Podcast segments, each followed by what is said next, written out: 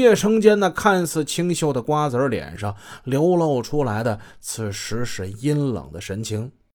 这个眼神太可怕了，让女人不寒而栗。这也使得将宝贝女儿视为命根子的他，心中泛起一股寒流。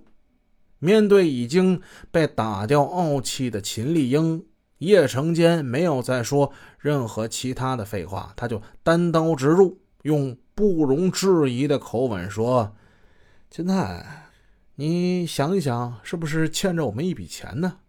你欠我们六十多万，加上半年多的利息。”不少了，所以呢，希望你半个月之内把这钱还清，好不好？一提到赌债，秦丽英开始明白啊，这男的找我是什么事儿了啊？打圈的呀，这笔账大圈可不是第一回管他要了，他没有一次把这钱老实给出来的，他又故伎重演，现在他用强硬的口吻在说话了。原来是你们呐！哈，我早就说过了，有什么事儿啊？你别跟我说，你们有能耐跟我先生去说去，他会搞定的啊！说完，他想扭头就走，叶成坚没拦他，只是在他身后冷冷地说：“嗯，找你先生啊，并不难，不过呀，可能你们得先到海里去找你们女儿啊。”说完话。他从怀里掏出了一把秦丽英母女平时的照片，都是偷拍的。双眼他就紧紧地盯着秦丽英。这一把照片得有个六七张吧。秦丽英瞟了一眼，他知道这男的应该是跟他挺长时间了。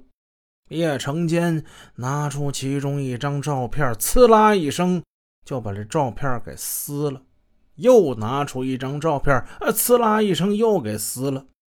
他把那撕碎的照片从手中轻轻弹落，双眼不停地盯着那女人。叶成坚跟以往的这些追债的人大不相同啊！以前的这些大圈的追债的这些人，很看重西姓先生。秦丽英是西先生的外室啊。大家都不敢拿他怎么样，但是叶成坚不把西先生当一回事自己的护身符不灵了，这使得秦丽英大感意外，一时之间不知所措。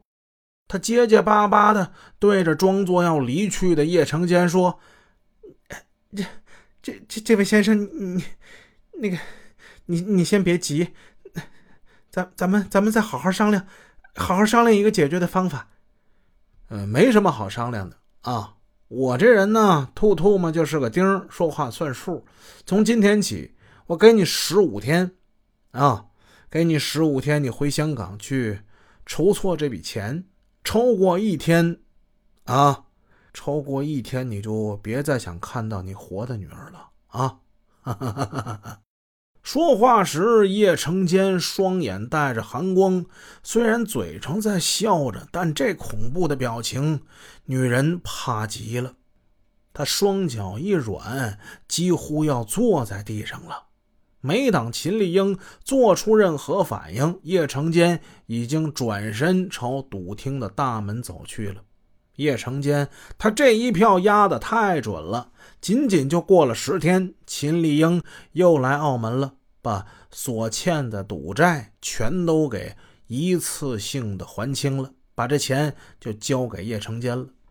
事后有人就问叶成坚：“哎，如果秦丽英她不能够按期还这债，你是不是真敢把把她跟西先生的女儿就扔扔到海里啊？你会不会怕人家报复啊？”叶成坚回答是这样的。我告诉你，要是连一个女人都治不住，那就别在道上混什么劲儿了。你要不敢杀人，那更是连混都别混了。